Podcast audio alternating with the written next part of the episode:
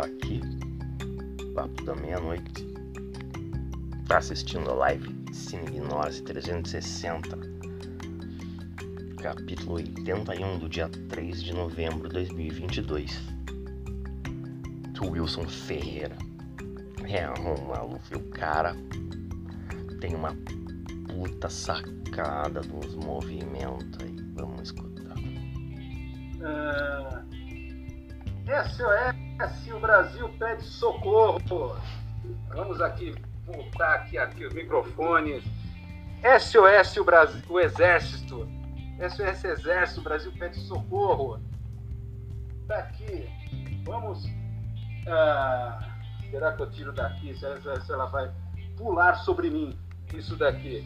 Tá aqui. É, retirado diretamente de um desses campos de manifestantes, tá? Desse campo de manifestantes. Uh, o coronel Tomé vai derrubar sua live, meu Deus do céu. Uh, vamos agora analisar isso daqui. Vamos analisar. Vamos com muita calma analisar isso daqui. Uh, vou ter que pegar para manipular aqui, mostrar com mais detalhes aqui para vocês.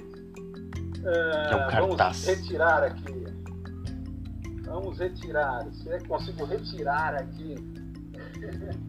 É. Vamos lá. Está aqui essa peça, já estou paramentado aqui, protegido dessas radiações semióticas dessa peça. Está aqui. SOS, o Exército pede socorro. Está aqui. Ah, vamos analisar. Isso aqui foi, foi tirado claro, daquelas manifestações ali em frente ao Comando Sudeste, esse humilde blogueiro, lépido e fagueiro, conseguiu roubar uma das peças para tentar aqui analisar isso daqui. Vamos então fazer uma análise, uma engenharia reversa dessa bomba semiótica. Tá quente pra caramba, hein? Puta, que coisa. É... vamos lá, vamos começar olhando para essa bomba, esse artefato bélico, semiótico, não sei se está dando para ouvir aí, o som está aqui. A primeira coisa que chama a atenção é esse fundo, tá? Esse fundo. Ah, repare a bandeira brasileira, como é colocada aqui no segundo plano. Ah, parece que ela está se esgarçando, desaparecendo, Esmaecida. rasgada. Uh, é interessante que essa estratégia semiótica de representação da bandeira uh, foi. É, é, é, meu Deus do céu, não vai dar com luva aqui para manusear aqui o teclado. Vou ter que arriscar minha vida aqui.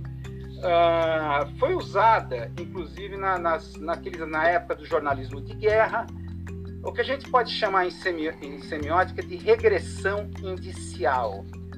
A bandeira brasileira mostrada naqueles movimentos de rua, sempre esgarçada, rasgada, ou próxima a incêndio, ou propriamente queimada. 2013.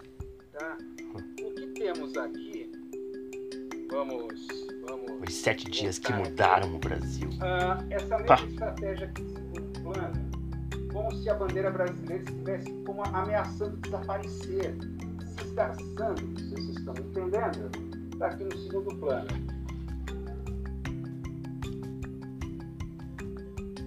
E a primeira coisa que chama atenção é esse fundo. Temos aqui o que se chama uma dessimbolização. A bandeira é um símbolo, é o símbolo nacional.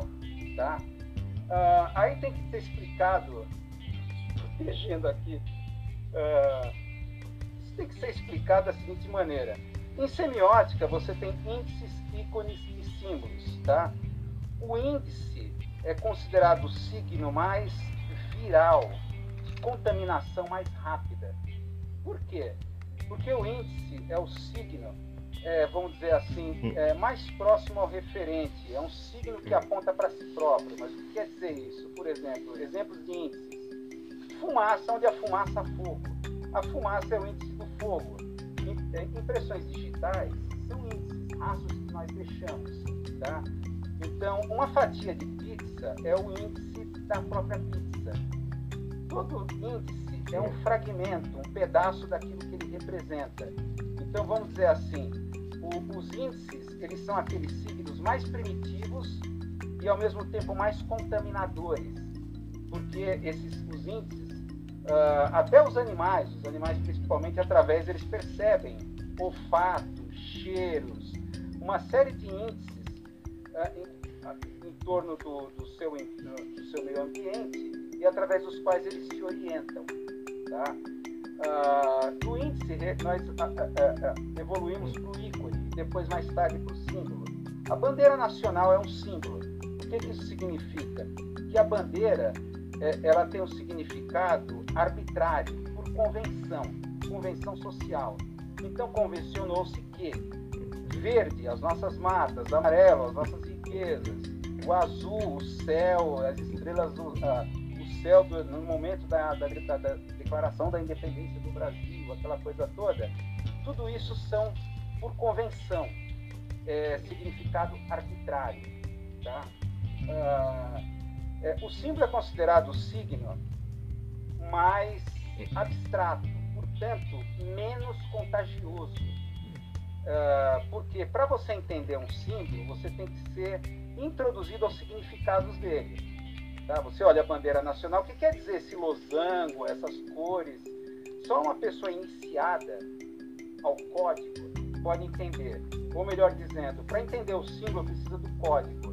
Índice é algo mais instintivo, é, é algo que não precisa de um código. Uh, ele, é uma, ele é mais imaginário, emotivo, uh, mais no campo da percepção imediata. Por isso que o índice é de forte contaminação. Então você transforma então a bandeira na maneira como está sendo representada aqui. Vamos pegar aqui com a luva, ah, como se ela estivesse desgastando. É como se o país estivesse desaparecendo. É, de símbolo, símbolo de, de, de, de, uma união, etc. A bandeira nacional regride inicialmente a, a ser uma prova da deterioração ou da degradação do Brasil. Tá? Então, repito, isso era muito utilizado aqui na retórica do jornalismo de guerra, nas manifestações de rua, onde a bandeira é sempre colocada dessa forma esgarçada, rasgada ou às vezes até chamuscada, queimada ou próximos a incêndios. Fogo colocado pelos black blocs que desapareceram. Uhum. Tá? Uh, então, isso aqui é, um, é uma coisa muito forte. Eu sei então, eu sei. Você pegar um símbolo e retirar um é muito forte. Como também a regressão do símbolo ao ícone, que é o que, a extrema-direita fez, que hoje eu tenho uma camiseta verde e amarela aqui da CBF, eu não uso nem a pau. Isso daí. Foi iconificada. Foi iconificada. Então você tem o Patriota Bus, a, a, a, aquele ônibus lá da, da, bandeira verde e amarela, fazendo envelopado, o ônibus envelopado com a bandeira nacional, se tornou uma coisa icônica, não é mais simbólica, uhum. porque foi apropriado pela extrema-direita. Uh, isso é a primeira coisa que a gente vai ver. Outra coisa que a gente começa a perceber, que mais? Uh, quem fez isso daqui é, é, é, é entende do riscado. Quem fez essa peça, em primeiro lugar, você começa a perceber que é uma padronização. Não sei se já perceberam nos diversos cartazes, diversas coisas, ver isso daqui. As mesmas fontes, as mesmas fontes, as mesmas letras com contorno, contorno escuro ou preto, há um padrão. Há um padrão. Uh, isso aqui não é feito de forma artesanal, de uma forma espontânea, como estão falando, estão pensando, estão tentando que a gente entenda, como manifestações populares espontâneas. Uh, há um padrão. Se você olhar no conjunto dessas, dessas peças aqui, são as mesmas fontes ou as mesmas famílias de fontes. E outro detalhe, elas não são as fontes serifadas. Elas não têm serifas. Não sei se alguém sabe o que são serifas em fontes. Uh, isso daqui uh, sem serifa e com serifa. As fontes com serifa são aquelas com aquelas hastes é, para fazer aquilo que se chama em mancha gráfica ligadura. Letras fontes com serifas é mais para livros, textos, tá? Uh, porque como eles fazem a ligadura, permite uma leitura mais em fluxo, rápida. É, para esse tipo de comunicação visual mais direta, tem que ser sem serifa. É um erro muito comum quando você vê uma peça, um cartaz, assim, espontâneo, de gente que não entende assim, de comunicação visual, que, que realmente são, geralmente são manifestações espontâneas, há esse erro comum ah, de colocar a fonte Times New Roman com, com serifa. Tá? Que não dá uma leitura fácil, não é uma comunicação direta como isso daqui. Então há uma ciência por trás, isso não é uma coisa espontânea, não é uma coisa espontânea, não é uma, uma manifestação popular, uh, como, como dizem. Uh, outra coisa, outra coisa, o amarelo, é interessante como o amarelo, verde e amarelo, mas o amarelo domina essas peças, esses artefatos bélicos semióticos. De novo, quem faz isso daqui entende, não é coisa espontânea. É, veja o tipo de amarelo. Tipo de amarelo? Amarelo âmbar. Amarelo âmbar. Quem entende cores sabe que o amarelo âmbar é, é, é o amarelo de comunicação mais rápida. Uh, isso foi feito uma, pes uma pesquisa científica sobre a questão da visibilidade das cores. A, a uma distância de 180 metros, numa escala de 0 a 100, o amarelo âmbar está na frente, é, é, é, com a nota 95, de 0 a, numa escala de 0 a 100. Depois vem o amarelo fluorescente, 73, o laranja fluorescente, 69, o laranja 54, até o último que é o verde 24. Tá? É, é, é o de, de visoração menos rápida. A mais rápida é amarelo âmbar. Então é interessante. Um amarelo qualquer que é escolhido. Eu toquei nisso daqui sem luva. Ai, meu Deus do céu, eu estou contaminado. Não, não. Não, tô querendo levantar a mão. É imune. Eu fui contaminado. É imune. Uh, não, tô parecendo Doutor Fantástico segurando o braço. Eu preciso colocar a luva, não posso tocar nisso uh, dessa forma. Uh, e é interessante isso, tem essa coisa do amarelo âmbar. Quem usa isso, está fazendo essa escolha de cores, fontes, conhece o riscado. Não é espontâneo isso daqui. Espontâneo seria se você tivesse um cartaz desse em, em Comic Sans por exemplo, fontes serifadas, que é um erro muito comum. Tá? Uh, outra coisa, outra hum. coisa, sempre a palavra exército é preto, é, é, é, faz parte de um padrão. O, o, o, o, que, o que, o que percebe-se nesses várias cartazes, faixas, há uma programação visual, há um, uma programação visual, há uma homogeneidade, tá? Então, é, é, a cor preta do exército, é interessante a cor preta do exército, né? O exército, a palavra exército, forças armadas e tal, em cor preta. Ah, e não verde oliva, tá?